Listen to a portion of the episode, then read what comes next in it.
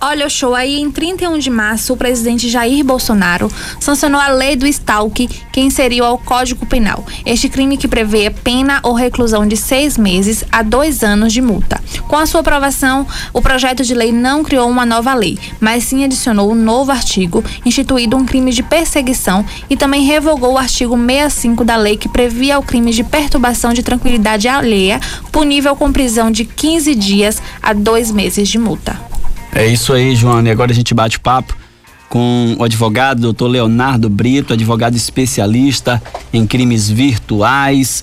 Boa tarde, doutor. Prazer ouvi-lo mais uma vez aqui no nosso programa Altos Papos. Boa tarde, Uchoa. Boa tarde, Joana Morbeck, João França, Vitória e todos os componentes do programa Altos Papos. É um imenso prazer participar mais uma vez aqui, colaborar, né, dentro, dentro da nossa esfera profissional com a sociedade em si. Doutor, e essa nova lei aí que foi sancionada pelo presidente é boa mesmo? Ajuda? É, na verdade, é, para melhor esclarecer os ouvintes, né, a gente precisa definir o que seria o stalking.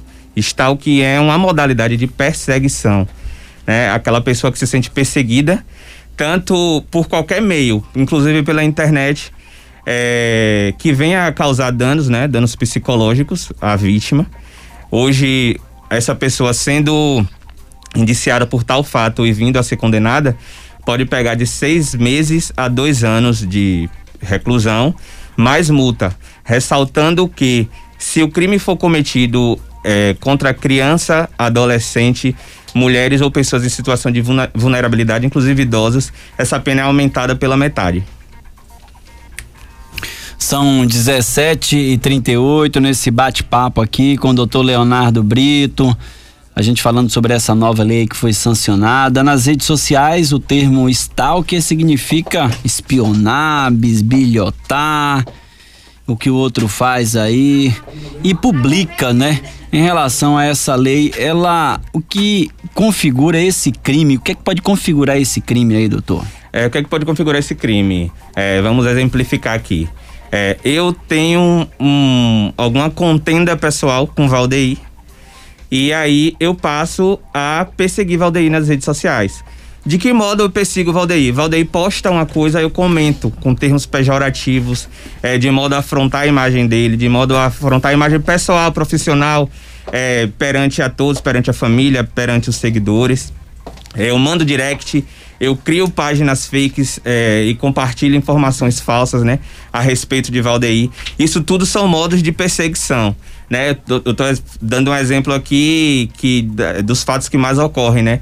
Que essa lei, na verdade, vai aplicar com maior incidência para os crimes, esse tipo de crime praticado em redes sociais.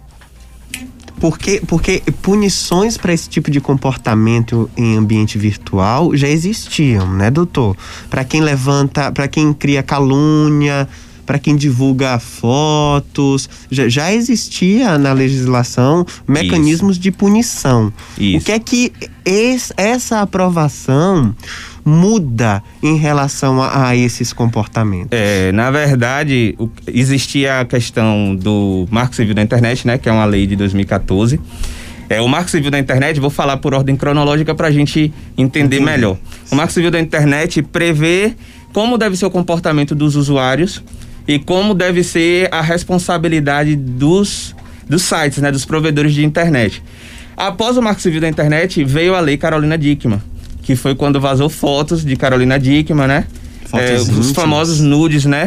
Sim. E aí foi necessário regulamentar, criar uma lei para combater esse tipo de crime. Com relação ao stalking, é, essa, esse, essa alteração que foi feita, na verdade, essa inclusão do artigo 147A no Código Penal, é direcionada à perseguição, aquelas pessoas que são perseguidas. E perseguição em qualquer meio, pode ser por ligação telefônica, por mensagens anônimas, é, pela internet, entendeu? Qualquer tipo de perseguição de modo a provocar um dano psicológico, um dano físico, um dano moral. A gente vê muito isso acontecer, a gente estava conversando aqui nos bastidores, a gente vê muito isso acontecer com figuras públicas, né? Geralmente quando sai alguma coisa na mídia, em algum veículo sobre algum comportamento, né, de algum famoso, de algum político, aí levanta-se hashtags, as pessoas fazem publicações ali afetando até a questão da, da dignidade, Sim. né, daquela figura. O senhor acha que esse artigo aprovado, incluído no Código Penal, pode vir a afetar o ser usado para a questão da liberdade de imprensa, da liberdade de expressão, melhor dizendo? Não, não. Eu, é, no meu entendimento, não. Não afronta a questão de liberdade de expressão. E mais especificamente ao fato de, de comentários referentes a políticos, né? Que você estava falando. É, ideologia política a gente não discute, né? A gente é uma liberdade de expressão. Eu posso concordar com a forma que determinado candidato governa e posso discordar também. É um direito que me assiste. O que eu não posso é afrontar, né, de modo a violar os direitos fundamentais da pessoa em si, não em função do cargo, mas da pessoa no cunho pessoal. Entendi. Sérgio de Salles tem alguma dúvida? Doutor, o Código Penal hoje né, é, brasileiro, ele está totalmente aperfeiçoado para garantir a segurança né, de, de vítimas destes crimes virtuais, que muitas vezes acabam até partindo né, para perseguição física. É, na verdade, o Código Penal sim, existem diversos dispositivos, né, de modo a punir ofensores, né, de, de, de diversos crimes, né. Mas é, voltado ao stalking, né, a gente tem uma maior incidência de, de aplicação penal com relação aos crimes contra a honra, né, que é a difamação, a injúria, é, calúnia, né? Que as pessoas promovem isso. E existe a penalidade, existe a modalidade de penalidade. Só que algumas pessoas desconhecem também seus direitos. Algumas pessoas deco- desconhecem. E na maioria das vezes, falando mais dos crimes praticados na internet, as pessoas estão acostumadas a não ver penalidade nesse sentido, né? Então, assim, é bom a gente alertar que existe sim lei que prevê a condenação de pessoas que praticam diversos delitos no âmbito virtual, tanto hackers quanto é, perfis fakes que são criados de modo a, lhe atacar, né? É, os, os haters, né? Da, da internet. Existe sim. Então a pessoa pode ir é, na delegacia registrar uma ocorrência. Aqui em Feira não tem uma delegacia específica de crimes virtuais. Mas isso não significa que não pode ser registrada a ocorrência. Registra e as delegacias, os delegados, os investigadores têm capacidade técnica para investigar isso, tem suporte técnico para investigar isso. Seria muito bom se a gente tivesse hoje um juizado especial criminal voltado, né, para os crimes digitais, como também delegacias para só para isso, porque os crimes estão cada dia mais aumentando nesse sentido. E é nesse contexto aí que você falou, de, de inclusive de ter já alguma vara nesse sentido, né, que pudesse. É, esses processos, doutor, eles chegam ao final, essas pessoas são punidas ou não, doutor? São, as pessoas são punidas, é como eu falei, Valdeir. Muitos é, acham que internet é terra sem lei. E por isso desestimula, né? Desestimula a pessoa, ah, não, não vou, vou perder tempo, vou pra delegacia. Não vai dar em nada. Vou pegar sem. E não vai dar em nada. E não é assim. Então, a, a instrução que eu dou é procure seus direitos, vá realmente na delegacia. É, pode ser feito através de uma queixa na delegacia, pode ser feito através do Ministério Público, ou você pode contratar um advogado particular ou através da Defensoria Pública e entrar com essa, essa representação criminal nesse sentido, entendeu? Olha, é uma dúvida aqui que surgiu. Tá. É, a gente acaba usando sim as redes sociais, inclusive o Twitter, para desabafar. Essa perseguição, ela é configurada em apenas uma publicação ou quando isso acontece de uma forma corriqueira, recorrente, né? Como configurar o que de fato é uma, uma- uma perseguição ou apenas um desabafo ou apenas um post irresponsável? É, na verdade, a gente precisa analisar o teor dessa ofensa, o teor desse Sim. comentário. E principalmente o que isso gerou na vítima, o que isso gerou no ofendido. Porque um comentário pra você pode soar de uma forma, de um, de um jeito, pra mim pode soar de outro, entendeu? Então tem um caráter subjetivo que a gente precisa analisar de acordo ao teor da ofensa proferida. Mas, tipo assim, uma ofensa já Sim. pode ser caracterizada, por exemplo, crime de injúria, é um Sim, crime contra a sim, honra. sim, sim. A- para que tenha o agravante de stalking, apenas essa mensagem já vai ser válida? Uma só não, a perseguição É. tem que ser de modo reiterado, recorrente. Doutor, em relação à identificação desses, desses criminosos, vamos dizer assim, Sim. de que forma a gente acha, como você falou, muita gente acha que a internet é terra sem lei e que eu posso ir numa lan house ou num computador que não é meu e fazer esse tipo de. e cometer esse tipo de crime. De que forma é, a pessoa que está sendo. tratada como, como crime, pode ser, pode identificar o autor. É, na verdade, na maioria das vezes, quase 100% das vezes, é, eles criam fakes, né? Criam fakes de modo a dificultar a identidade do ofensor, né? E o que é, como é que, é feito isso? A partir da queixa, é solicitado do provedor da internet a quebra de sigilo telemático, que é direcionado a justamente isso, a captar todas as informações daquele usuário. Então, se eu logo, é, se eu logo esse usuário fake pelo meu celular, eu consigo descobrir esse celular, consigo pegar o CPF.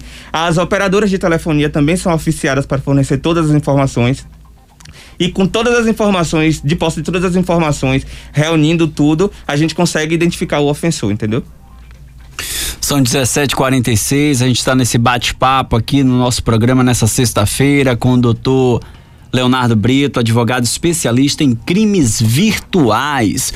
Ô, ô João, João tem um, um, um questionamento aí nesse bate-papo, mas antes, João, eu queria saber do doutor, tem quais os mais comuns? A gente está vivendo o período, aliás, os últimos anos têm sido terríveis politicamente. Sim são mais comuns, né, esses crimes nesse contexto político ou no contexto geral? Existe crime mais comuns, doutor? Na verdade, no geral. No geral, entendeu? E assim, eu digo, é, em 80% dos casos, mais crimes contra a honra praticados no, no âmbito virtual. São mais crimes contra a honra. E violação de direito de imagem também. Entendeu? E isso está acontecendo assim regularmente. João França. Pois é, da eu tava aqui lembrando que em pequenas cidades do interior é tão comum a criação Sim. de fake, sobretudo em períodos de eleição, para detonar a imagem das pessoas, que não é brincadeira não, viu gente? É por isso que eu perguntei, vem cá, nos últimos anos a, as eleições têm sido né, pautadas pelas redes sociais, pela internet, Sim. né? Então, por isso que eu perguntei ao doutor, e aí? É mais comum no, nessa questão no política, geral, né? acontece, né? E também no período eleitoral, principalmente como você falou, em cidades pequenas, acontece muito, né? Inclusive tem casos, né, que a gente trabalha de grupos. É, eu tenho um grupo, né, no WhatsApp com 200 pessoas. Eu sou a favor do partido A e tem pessoas do partido B.